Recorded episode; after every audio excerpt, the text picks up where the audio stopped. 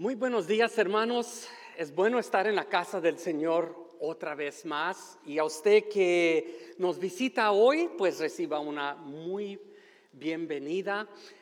¿Por qué no se da una media vuelta a su derecha? Salude a los que están a su derecha, una media vuelta a su izquierda, salude a los que están a su izquierda. Usted que nos sintoniza en el internet, reciba un fuerte abrazo de su familia New Hope en español. Bueno, hermanos, ah, como todo, eh, estamos en un año nuevo y también estamos empezando una nueva serie que se intitula Una gran conversación. Hoy vamos a entablar el tema en la confusión y espero que no salga confundido, no es mi meta, no es mi placer, no es mi intención, pero sí siempre es mi intención de que eh, escuchemos la palabra de Dios que la palabra de Dios nos rete, que la palabra de Dios nos incomode, que la palabra de Dios ah, tenga su proceso en nuestras vidas para apuntarnos y llevarnos más hacia ah, Cristo. Y sí, así es, aunque es en el Antiguo Testamento o el Nuevo Testamento, como dijo Martín Lutero, Cristo es el centro del narrativo bíblico. Y Él es de qué se trata la historia de redención eh, a través de lo que algunos han identificado la Biblia como una carta de amor una carta de amor. Bueno, vamos a estar por próximos, los próximos tres domingos, vamos a estar en Deuteronomio capítulo 26. Y déjeme animarle de nuevo, aunque algunos me han dicho, ay, es pastor, es que tú abres el apetito mucho porque siempre hablas de comida y café y champurado y chocolate y té. Bueno, esas son unas de mis debilidades, como usted puede ver. entonces, pero quiero animarle por los próximos tres domingos, eh, establezcase en Deuteronomio capítulo 26. Ahora, Deuteronomio, es un libro, ah, otra vez más, con muchas leyes y reglas y mandamientos. El narrativo así o la literatura es prescriptiva en varias ah, áreas, pero en otras son descriptivas. Entonces, en todo el narrativo bíblico siempre hay verdades que usted y yo deberíamos que considerar. Y aquí hay unas. Ahora, vamos a leer los versículos 5 al 9. vamos a leerlo así. Dice de esa manera. Entonces, tú declararás ante el Señor tu Dios. Mi padre fue un arameo errante y descendió a Egipto con poca gente. Vivió allí hasta ser una gran nación, fuerte y numerosa. Pero los egipcios los maltrataron, nos hicieron sufrir y nos sometieron a trabajos forzados. Nosotros clamamos al Señor, el Dios de nuestros padres, y Él escuchó nuestro ruego y vio la miseria el trabajo y la opresión que nos habían impuesto. Por eso el Señor nos sacó de Egipto con actos portentosos y gran despliegue de poder, con señales, prodigios y milagros que provocaron gran terror. Nos trajo a este lugar y nos dio esta tierra donde abundan la leche y la miel. Queridos amigos y hermanos, esto es la palabra de Dios. Ahora, yo cuando leí esto, hay muchas cosas que se encuentran en el texto que llamaron mi atención, como un arameo errante, ah, qué es el significado, qué implica eso. Pero entre muchos comentarios que leí acerca de estos versículos que acabamos de leer, Varios eruditos identificaron esto como la Magnalia Dei. Magnalia Dei. Yo no hablo latín, yo no hablo el griego, pero eso abrió mi curiosidad y yo quise saber qué es lo que significa eso, Magnalia Dei. Y en efecto, esa palabra sencillamente significa las grandes maravillas que ha hecho Dios. O puede, puede entenderse las grandes obras de Dios. Magnalia Dei. Ahora, eso es muy importante para nosotros. Lo cantamos esta mañana. ¿Sí? Que Dios es más grande que todos los reyes de la tierra. Imagínense cuándo fue esta mañana yo me reuní con varios de los ujieres de, la iglesia, sus servidores que lo reciben en la puerta o, que le atienden o, que le, le, ofrecen hospitalidad. Y una de las cosas o preguntas que yo les hice a los hermanos es, ¿a dónde miran ustedes que Dios se está moviendo entre la congregación? Yo puedo recordar hace muchos años atrás, uh, ese es el tiempo que haga, uh, hace muchos años, cuando yo era un niño de nueve años, uh, yo tenía nueve años, pero si pudiera imaginar a una tierna edad de nueve años, le entregué mi corazón al Señor Jesucristo. Y le pedí que Él fuera el Señor y Salvador de mi vida. Y Él hizo algo muy grande. Ahora usted, yo no sé cómo está usted en su teología, si cree en visiones o no, pero eh, yo hasta cierto punto creo que Dios se comunica en diferentes formas. Yo estaba en la iglesia y claramente es como que tuve una visión en la iglesia, estando en la iglesia. Así como tenemos el piano aquí, estaba el altar y estaba el altar abajo y yo me arrodillé allí cerca del piano y, el Señor me enseñó algo muy lejos en mi futuro que yo no entendía a la edad de nueve años. Me enseñó dos cosas de mi vida que iban a definir mi vida, me iban a moldear a la persona que soy hoy. Uno es que iba a llegar a ser un contratista, un constructor de edificios. Y lo logré en mi vida. Tenía mi empresa de construcción. Gracias a Dios. La otra cosa que iba a definir mi vida es que iba a ser un portavoz de la gracia y el Evangelio de Cristo. Y eso lo logré desde el 2004, cuando se me dio la invitación a responder al llamado que Dios había hecho en mi vida a los nueve años. Y eso me ha ayudado siempre en mi vida a recordar cuando yo tenía, y hace seis años, hermanos, hace seis años que falleció mi papá. Tuve yo el privilegio de celebrar y elogiar a mi papá en esa misma iglesia donde me crié. No me cree, pregúntele a mi esposa cuando me vio el pastor de esa iglesia que todavía está ahí el día de hoy me dijo, cachón, yo me acuerdo cuando tú eras travieso. Me acuerdo cuando tú no ponías atención y eras desobediente. Y le dije, grande, grandes obras ha hecho Dios en mi vida. Cuando me rescató de mi soberbia, cuando me, me arrojó, me sacó de, las garras del pecado y de la muerte y de la condenación y, de, mi, de mi tontería y de mi, y de mi, de mi, de, mi orgullo y, de, mi, de mí mismo, de tratar de vivir y, ser eh, la autoridad de mi propia vida. Y Dios me rescató de esa condenación y del pecado. Y me dijo, tengo un plan mayor para ti. Menos pensé yo que iba a llegar a estar ministrando en Minnesota.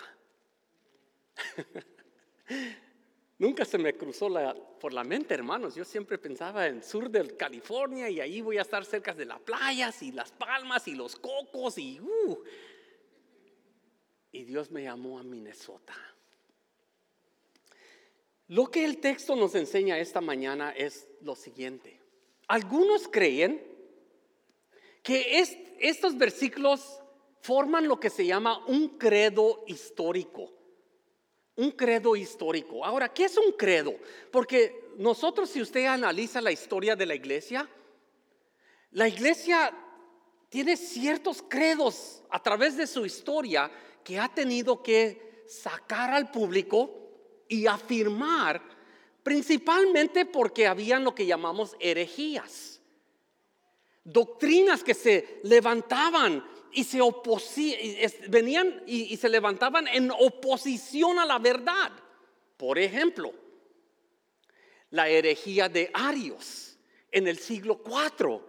Cuando Arios se levantó y dijo, el Hijo fue creado del Padre y atacó lo que conocíamos como la bendita Trinidad.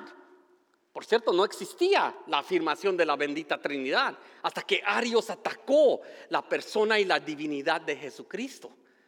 Y la iglesia, eh, después, casi ya después del siglo, formó un credo, formó una declaración, una afirmación. Ahora, muchos credos no son, ah, eh, no son libres de su error. Un credo sencillamente es como dice en latín, es yo creo. Es una declaración de lo que uno cree.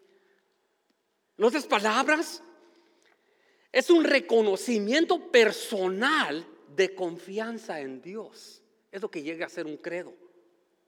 Una, una afirmación firme. Yo creo en Dios. Yo creo que Dios sana. Eso es un credo. Yo creo que Cristo es quien dijo que era. Vino desde la eternidad, como leímos en Juan 1.1, ¿no? En el principio estaba el verbo y el verbo estaba con Dios y el verbo era Dios. Entonces, esas son credos. Y esto se cree que fue un credo histórico. Y otro credo que usted, yo le quiero animar que lo lea, eh, es el credo que uno encuentra eh, aún en este mismo libro de, Deuteronomio capítulo 6, pero se encuentra en el capítulo 6, versículos 20 al 25. Y mire lo que dice este credo. Este credo es muy importante. ¿Por qué? Porque enseña y transfiere la verdad y pone perspectiva en nuestras vidas y mire lo que dice, Deuteronomio capítulo 6, versículos 20 al 25, dice, en el futuro tus hijos te preguntarán. ¿A quién se le está dirigiendo aquí? A los padres. A los padres. En el futuro tus hijos te preguntarán, ¿qué significan estas leyes, estos decretos y estas ordenanzas que el Señor nuestro Dios nos mandó a obedecer? Si usted no tiene hijos ya como en su adolescencia, y sus hijos todavía son sus bellos angelitos. Sus bellos angelitos. Un día esos angelitos les van a preguntar y van a cuestionar su fe. Y usted va a decir, ay, hijo, ¿qué pasó? Hija, ¿qué pasó? Pero, pero note bien, cuando sus hijos les, les pregunten, ah, ¿Por qué significan estas oraciones? Mire lo que dice el versículo 21. Entonces tú les dirás, mire el credo, mire la prescripción que aquí Moisés estaba dándole al pueblo. Ustedes les dirían, nosotros éramos esclavos del faraón en la tierra de Egipto. Pero el Señor nos sacó de Egipto con su mano poderosa Versículo 22. El Señor hizo señales milagrosas y maravillosas ante nuestros ojos. Envió castigos terribles contra Egipto, contra el faraón y contra todo su pueblo. Nos sacó de Egipto para entregarnos esta tierra que había jurado darles a nuestros antepasados. Entonces el Señor nuestro Dios nos ordenó a obedecer todos estos decretos y temerlo a Él para que siguiera bendiciéndonos y perseverar nuestra vida como lo ha hecho hasta el día de hoy. Pues cuando obedezcamos todos los mandamientos que el Señor nuestro Dios nos ha dado, entonces se nos considerará justos. Eso es un credo. Eso es un credo. Tristemente, hoy en el siglo XXI, la verdad está siendo atacada. Vivimos en una sociedad donde el teísmo abierto sigue creciendo, donde Dios ya es algo relevante. Dios es algo que solamente me acuerdo cuando estoy en problemas o en necesidad para sacarme de este apuro. Y cuando salgo de mi apuro, Dios se quedó atrás. Eso, en pocas palabras, es el teísmo abierto. Dios solamente es relevante cuando yo lo necesito. Mucha gente vive así. Mucha gente. Si no me cree, solamente prenda la televisión. Mire las noticias, ya ni se consideran noticias, es puro ah, pleito político. Eh, eh, eh, se está ignorando lo que había acontecido en el pasado y estamos cometiendo errores que no deberíamos por descartar y ignorar la verdad. Y es lo que está aconteciendo. Por eso este texto es rico. Ahora, hermanos, cuando usted empieza a estudiar el, resto del texto de todo el capítulo 26, este es uno de los textos más fuertes en la iglesia y en efecto yo sugiero que muchos pastores y muchas iglesias han abusado de este texto. Porque muchos predicadores toman el capítulo 26 de Deuteronomio y le pegan bien fuerte a la congregación. Le pegan bien duro a, la, a la iglesia y le dicen, usted necesita que dar el diezmo. Y allí se encierran se encierran en la palabra primicias o se encierran o se, se, enfocan en el dar y decirle, bueno, yo pudiera hacer lo mismo si, quisiera hoy y, y, y hermanos, usted tiene que dar el diezmo. Bueno, sí, eso es una gran parte y, sugiero es la mayoría de este texto. Pero si pudiéramos pausar eso y dejarlo para el próximo domingo, este domingo me gustaría tomar y desarrollar esta Magnalia Dei.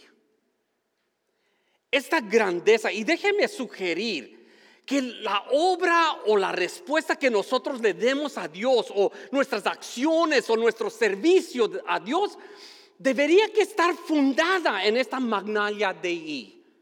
Siempre recordar la gran bondad y las obras de Dios y sus maravillas y de dónde Dios nos sacó no seamos ingratos.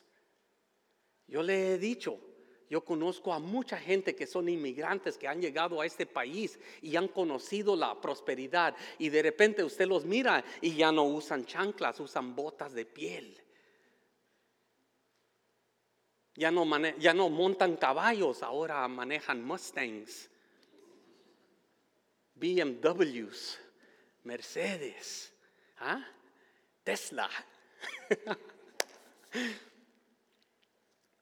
y se olvidan de dónde vinieron. Este credo, muy interesante, cuando usted regresa a su casa, léalo y vuelva a repasarlo y, y, trate de escuchar lo que el credo está diciendo, hacia dónde el credo se dirige, hacia dónde esta perspectiva empieza a edificarse. Y usted va a notar el texto regresa hasta su principio. Ahora, algunos sugieren que este principio empezó con alguien que se llamaba Abraham.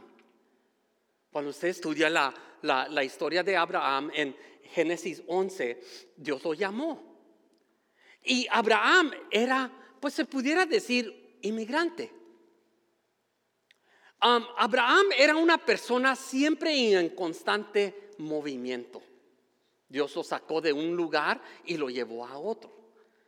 Cuando él llegó a, la área que conocemos como Canaán, a Abraham, Dios le dijo a Abraham, mira, mira, todo hasta donde tú puedes ver, tu descendencia numerá tal como la arena, tal como las estrellas del cielo.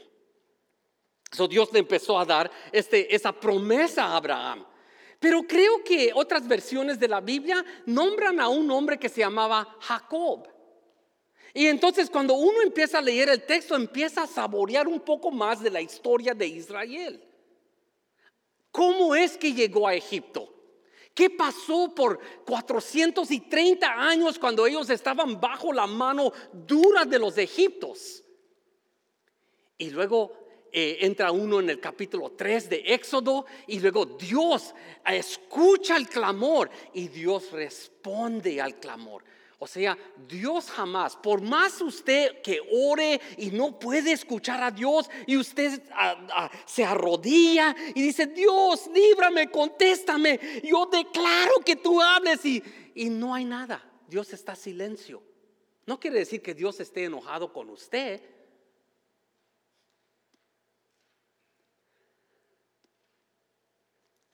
Por 430 años los hebreos vivieron bajo la mano dura de los egiptos, egipcios, perdón. Y, allí, y por 430 años, imagínense cuántas generaciones pasaron llorando, esperando, lamentándose, pidiendo que ellos, que Dios los escuchara. Y finalmente Dios los escuchó y les mandó un gran libertador que se llamaba Moisés. Ahora, la historia de Israel es muy importante para nosotros. ¿Por qué? Porque muchos de nosotros venimos de países donde el gobierno no se ha portado muy bien, donde hay injusticia económica. Hemos probado la amargura de la vida. En efecto, muchos de nosotros todavía estamos en este país viviendo bajo las sombras de lo que muchos llaman indocumentados. O vivimos en un temor, con una realidad. Vivimos bajo e, esa sombra, ese, e, e, ese, ese temor a diario. Y aquí hay una profunda enseñanza para nosotros en este, credo que se elevó cuando la persona venía a dar y presentar su ofrenda ante un sacerdote. En ese sistema religioso de los judíos venía, venía eh, eh, el, el que iba a entregar su ofrenda y la instrucción de esos textos era cuando tú vengas y des tu ofrenda, vas a declarar este credo. Ahora, este credo nos ayuda a entender los primeros tres versículos de este capítulo, nos ayudan a entender el por qué, nos dan la razón. Porque yo, yo sé que cuando, cuando, especialmente cuando se habla en la iglesia de diezmar, rápido la gente dice, ¡pum! Ya, ya, ya, ya, ya van a hablar de dinero, me van a pedir, me van a explotar, me van a exigir. Eso es la actitud carnal. Si eso es su manera de pensar, yo le voy a invitar a que lea y escudriñe muy bien, analice bien este texto. Porque este texto le da la explicación hacia dónde debería ir el dinero que usted da y ofrenda a Dios. Por ejemplo, aquí también tenemos mucha gente que ha sido recipientes de su generosidad de sus ofrendas y sus diezmos. Hemos pagado biles, hemos ayudado a sacar a gente fuera adelante, hemos comprado carros. Y todo eso se puede hacer solamente cuando nosotros somos generosos. De otras maneras no podemos hacerlo. Podemos ofrecerle comida a más de 300 familias por semana. No sabía que hacíamos eso, ¿verdad? Pero todo eso no es porque la iglesia tiene mucho dinero, sino porque lo hacemos porque la iglesia tiene mucha gente generosa y da. Y Dios estableció eso con esta razón. Ahora, déjeme concluir con cinco verdades para nuestras vidas que espero que esto ah, nos ayude a procesar los textos de esta mañana. Primero, Dios desea una respuesta de su pueblo en la confusión. ¿Por qué digo confusión?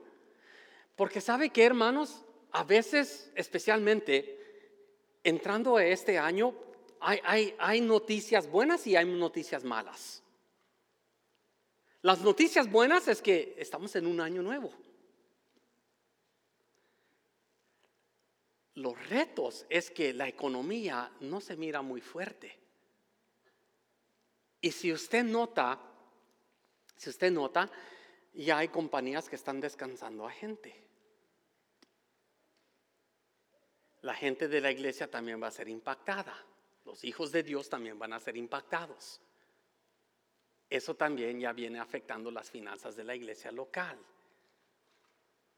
Gracias a Dios, la iglesia continúa con un compromiso de ser generoso. Pero, ¿qué es lo que Dios pide y requiere de usted? Yo le puedo decir una cosa. Parte de nuestra respuesta a Dios de no hacer y participar en lo que Él pide se llama incredulidad. Nada más, nada menos. Por ejemplo, si, se le pide sirva y usted no, no sirve, ¿a quién está desobedeciendo? ¿A la iglesia? ¿A los líderes? Usted le está desobedeciendo a Dios. Cuando el Señor pide que usted participe en la Santa Cena y no lo hace, ¿a quién está desobedeciendo? ¿Al pastor? ¿A Edwin que está dirigiendo? ¿O, a los líderes? ¿A los sugieres? No. Usted está desobedeciendo a Dios. Eso se llama incredulidad. Porque yo no lo creo, no lo hago. No me siento digno, no participo. Y la salvación no es de que yo me sienta digno o no, es todo basado en lo que Cristo hizo en la cruz del Calvario.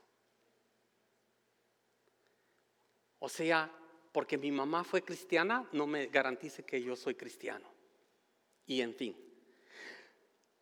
note bien, aquí el texto nos dice, y tú dirás al sacerdote, el versículo 3 de este capítulo, hoy declaro cuando usted entra a la iglesia, ¿qué declara? ¿Entra alabando a Dios o entra más preocupado por su problema, por su situación, por su enfermedad, por su estatuto legal? Cuando entra a la casa, dice el salmista, en presencia de la congregación, alzaré mis manos y testificaré, testificaré de las prodigias del Señor. ¿Podrá usted alzar sus manos? A ver, alce su mano esta mañana. Gracias Señor por la vida. Gracias Señor por la salud. Gracias Señor por mi familia. Gracias Señor porque estoy vivo. Amén. Es todo. ¿Ve eso no era tan difícil? Usted declaró las grandezas de Dios. Es todo. Ahora, segundo, segundo, aún en la confusión o la incertidumbre de nuestras vidas, debemos creer en las promesas de Dios. Cuando aquí el texto dice, mi padre fue un arameo errante, esta palabra errante no solamente quiere decir alguien que se está moviendo o está en camino, pero también algunos sugieren que es una persona que está pereciendo. Pregúntele a los millones de inmigrantes que están entrando en este país. Yo no sé cuál es su postura política. Yo solamente tengo una. Bueno, una que se divide en dos. ¿Sí? Ama a tu prójimo como a ti mismo y haz discípulos de todas las naciones. Eso es mi postura política. Dios se encargará de todos los otros y los políticos. Por eso ellos ganan tanto buen billete. Pero mi rol es amar al que se pone enfrente de mí y disipularlo para que él sea un seguidor de Jesús. Tercero, debemos recordar las grandes obras de Dios que ha realizado en nuestras historias. ¿Por qué? Note bien, y yo le voy a animar cuando usted tenga ese tiempo, se tome, Leia Salmo 105, leia todo el capítulo. Todo el capítulo habla de esto, habla de la historia de Israel, habla de lo que Dios hizo. Si quiere hacer un... Yo empecé este año, yo lo estoy haciendo personalmente, pero voy a compartir esto con usted. Yo, yo me propuse otra vez este año a leer toda la Biblia desde Génesis hasta toda la Biblia. Ahorita ya entré en el libro de Éxodo. Y, mi meta es leer la Biblia todo el resto del año y luego quiero repasarlo otra vez si se puede hacer dos veces en un año. No sé si es posible, pero eso es mi intento. Pero note bien, los versículos 6 al, 8 nos dan y desglosan esta historia. Es importante para usted y para mí, hermanos, recordar siempre de dónde nos sacó el Señor. No para condenarnos, no para vivir en culpabilidad, porque Cristo ya borró la culpabilidad y la condenación de mi vida. Entonces, ¿por qué es importante yo entender de dónde me sacó el Señor? ¿Por qué? Porque es importante recordar de dónde me sacó, si lo sacó de los vicios, si lo sacó de la cárcel, si lo, si lo perdonó de la homosexualidad, si lo perdonó de lo más oscuro que usted puede imaginarse. ¿Por qué es importante recordar de dónde lo sacó el Señor? ¿Sabe por qué? Porque ese es el marcador en su vida donde usted por primera vez probó la bondad y la gracia de Dios. ¿Por qué damos? No doy porque el pastor lo pide, no doy porque la iglesia lo pide, no doy porque firmé un papelito y ya soy miembro de New Hope, no doy por esas razones, doy por lo que Dios hizo en mi vida. Yo sirvo al placer de Jesucristo. Yo sirvo a la iglesia, ya sea aquí en New Hope o las oportunidades que tengo para viajar, a donde sea que el Señor me lleve. Yo quiero ser el servidor de Jesucristo y la portavoz del Evangelio del Señor. Esa es la razón por cual recordamos nuestras historias. Y finalmente, Note bien en este, en este credo. Se reconoció y declaró quién era. Declaró la historia de lo que sucedió. Pero note bien lo que, lo que, lo que culminó en este, en este texto en el versículo 9. Nos trajo a este lugar. Usted que es inmigrante, si usted brincó, si usted nadó, si usted voló, como sea que usted haya llegado aquí, eso no es lo que importa. La pregunta que usted debe hacer es, ¿por qué estoy aquí y por qué Dios permitió que llegue aquí?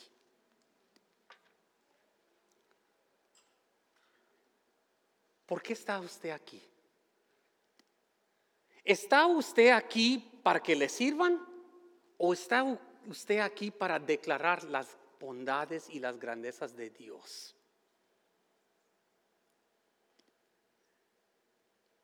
Usted pensó que está aquí porque el, agente de inmigración no estaba allí cuando usted cruzó y usted, ya, la, ya la hice. No, usted está aquí porque a Dios le ha placido que usted esté aquí escuchando este mensaje. Dios, mire lo que dice el texto, nos trajo a este lugar y nos dio tierra donde abunda leche y miel. Déjeme decirle, hacerle esta pregunta. Y luego, la pregunta es este. El texto habla de una tierra prometida. Eso pasó geográficamente eh, en un momento del tiempo que se llamaba la tierra de Canaán. Usted puede leer todo el libro de Josué y en adelante. La, conquista. Llegaron, los judíos llegaron a, poseer la tierra. Pregúntese, ¿esa tierra los, les dio satisfacción? ¿Cuánta gente ha llegado a este país de los Estados Unidos con un sueño, una ilusión de que esta es la tierra que fluye con leche y miel? Y llegan y se encuentran con una realidad que desconocida. Un sistema económico que no conocieron en su país. Y llegan y se esclavizan. Llegan, llegan según buscando la libertad y encuentran la esclavitud financiera. ¿Es la tierra de leche y miel? Pregúntese. Los judíos buscaban algo tan tangible Déjeme hacerle otra pregunta. ¿Usted cree que la tierra prometida todavía existe y es relevante para los hijos de Dios hoy? Buena pregunta. No tengo tiempo para contestárselas. pero le voy a dar tarea si quiere. Lea Hebreos capítulo 4. Hebreos capítulo 4. Ahí usted va a descubrir si la tierra prometida todavía es relevante para los hijos de Dios. Juan capítulo 14 dice, no se turbe vuestros corazones. Crean en Dios y crean en mí, palabras del Señor mismo. Y luego dijo las famosas palabras, en la casa de mi Padre, en la casa de mi Padre hay muchas moradas y yo voy ahí para preparar un lugar para ustedes. Para donde yo estoy, ustedes también estén. Amén. Padre, en esta mañana, tú quieres hablar más a tu pueblo. Y, que, y, pedimos, Señor, que nos ayudes a procesar las verdades que se encuentran en el libro de Deuteronomio. Allí vamos a estar por otros dos domingos. Señor, queremos conocer tu palabra, queremos escuchar tu, mensaje, queremos tomar esa promesa, queremos humillarnos, queremos entregar nuestra soberbia, nuestro orgullo, nuestras preferencias, los queremos depositar al pie de la cruz. Porque todo de esto, toda esta historia empieza cuando Cristo llega a ser el Señor y Salvador y el gran libertador de mi vida. Cuando tú me rescatas del pecado y de la muerte y me das una nueva identidad y me das una nueva promesa. Una nueva promesa para nuestros matrimonios, para nuestras familias, para nuestra comunidad, para nuestra nación, en fin, para tu honra y gloria. En esta mañana, si usted escucha la voz de la palabra de Dios y no ha entregado su corazón al Señor Jesucristo, yo quiero invitarlo a que lo haga, tanto aquí presentalmente o, o, allí en el Internet. Si usted está en el internet y entrega su corazón a Cristo, oprima el botón que dice nuevo aquí y déjenos saber. Queremos facilitarle alguna información. Si usted está aquí las sagradas escrituras dicen, tan solo confiésalo con tu boca y créelo en tu corazón que Dios levantó a Cristo de los muertos, tú serás salvo. Espero que esto sea su oración hoy para la honra y gloria del Padre. Amén.